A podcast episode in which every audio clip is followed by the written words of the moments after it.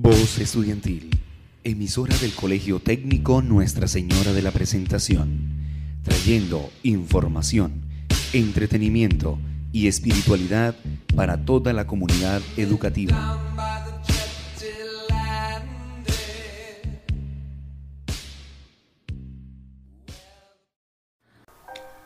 Muy, pero muy buenos días, oyentes del día. NUCEPRE Deporte les habla, con ejercicios, consejos y demás para estar informados sobre los deportes de nuestra institución y saber cómo ejercitarnos desde casa. Estaremos semanalmente con nuevo y mejorado contenido para nuestra radio Escucha. Dirigido por Camila Chacón, Carol Porras, Valentina Tavera y quien les habla Michelle Sánchez. Muy buenos días queridos oyentes, les habla Voz Estudiantil. El día de hoy estaremos dando una entrevista con un practicante de karate de la Academia Seam Dojo en San Gil. Él nos estará hablando sobre su experiencia en el karate, cómo fue empezar en esta disciplina y mucho más. Muy buenos días. Mi nombre es Juan Miguel Jiménez Mallorca. Tengo 15 años y vengo a presentarles mi experiencia como practicante de karate. Desde muy temprana edad empecé a mostrar un interés muy grande por los deportes. Empecé entrenando fútbol, después natación y seguidamente atletismo, pero ninguno de ellos me convencía completamente. Entonces decidí buscar deportes en mi zona que no solo me complementaran de forma física, sino que también me enseñaran nuevas cosas. Y es ahí donde conocí al sensei Héctor Santos, que es mi actual maestro de entrenamientos. Todo comienza en el año 2011, cuando muy motivado decido entrar a la escuela de karate Seam Dojo que sigue conservando su nombre a día de hoy. Y como decía, muy motivado porque solía ver muchas películas de acción, de peleas y quería aprender inicialmente esto, voy a ser sincero, quería aprender a pelear para ponerme a pelear. El primer día que llegué estaba muy escéptico porque creía que me iban a enseñar a pelear de una vez, pero empezamos con algunos ejercicios de fundamentación básica de karate y otros ejercicios de estiramiento para no lastimar las articulaciones. En esa clase hice compañeros de hoyo, es decir, compañeros como de práctica, que me siguen acompañando en mi proceso a día de hoy. Nos hemos visto crecer juntos y hemos entrenado durante muchísimos años. Después de ese entrenamiento llegué a mi casa muy motivado porque le conté a mis papás mi experiencia y decidieron inscribirme oficialmente a la academia. Como tradición de la escuela, cuando alguien nuevo quiere ingresar se le da una clase de cortesía para que pruebe y después él toma la decisión si quiere ingresar o no. No habían pasado más de seis meses cuando iba a presentar mi primer examen de ascenso. En este examen iban a poner a prueba mis conocimientos aprendidos en seis meses y la manera en la que me desempeñaba aplicando las técnicas de karate. Recuerdo que durante mucho tiempo, estoy hablando de varias noches, no pude dormir o no podía conciliar muy bien el sueño debido a la preocupación y ansiedad que me provocaba este examen, porque teníamos que hacer tres tipos diferentes de pruebas. La primera prueba es una prueba de fundamentación, la segunda prueba es una prueba de resistencia.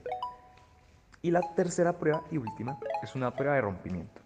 En la primera prueba, que es la fundamentación, ponen a prueba todos los conocimientos que hemos aprendido del karate, como lo son los ataques básicos, las patadas básicas y las defensas básicas, seguido a una serie de coreografías que se llaman kata.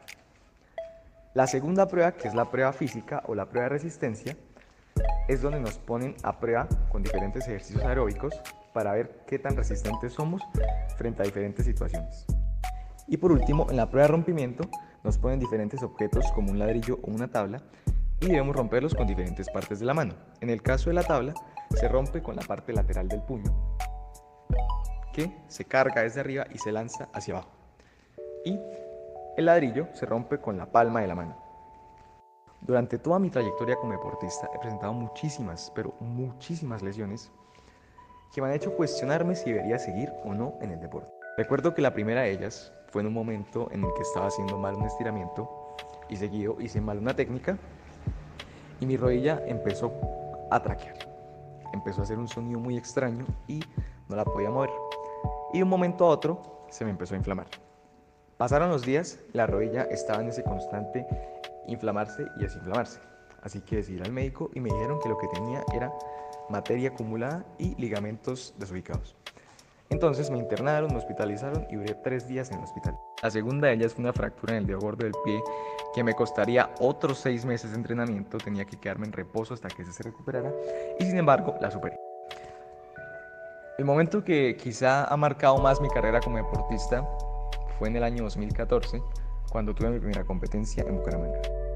Iba sin bases de combate porque anteriormente los únicos combates que había hecho eran en el dojo, es decir, en la escuela, con mis compañeros. Así que ahí estaba yo muy nervioso y muy ansioso de saber qué iba a pasar y sin embargo logré atravesar todas las pruebas y obtuve dos medallas de bronce. Durante un lapso de tiempo un poco largo, podría decir que fue de 2016 a 2020, presenté una serie de problemas conmigo mismo porque no estaba desempeñándome de la mejor manera en los torneos y casi siempre que iba perdía. Entré en un momento de crisis en el que le dije al sensei que yo no podía más, no podía entrenar, no quería entrenar porque no estaba dando resultados. Escuchando sus palabras, con lágrimas en los ojos y con mucha motivación, decidí empezar a entrenar más duro. Y tras mucho entrenamiento, en el último torneo al que asistí, antes de pandemia, me gané una medalla de bronce en la modalidad de combate. Y ya por último, quiero agradecerle a Valentina por haberme brindado esta oportunidad para contarles a todos ustedes mi experiencia. Espero que varios se motiven a hacer deporte y si en algún momento se les pasa por la cabeza meterse a karate, que sepan que las puertas están abiertas para ustedes. Que tengan un muy buen día.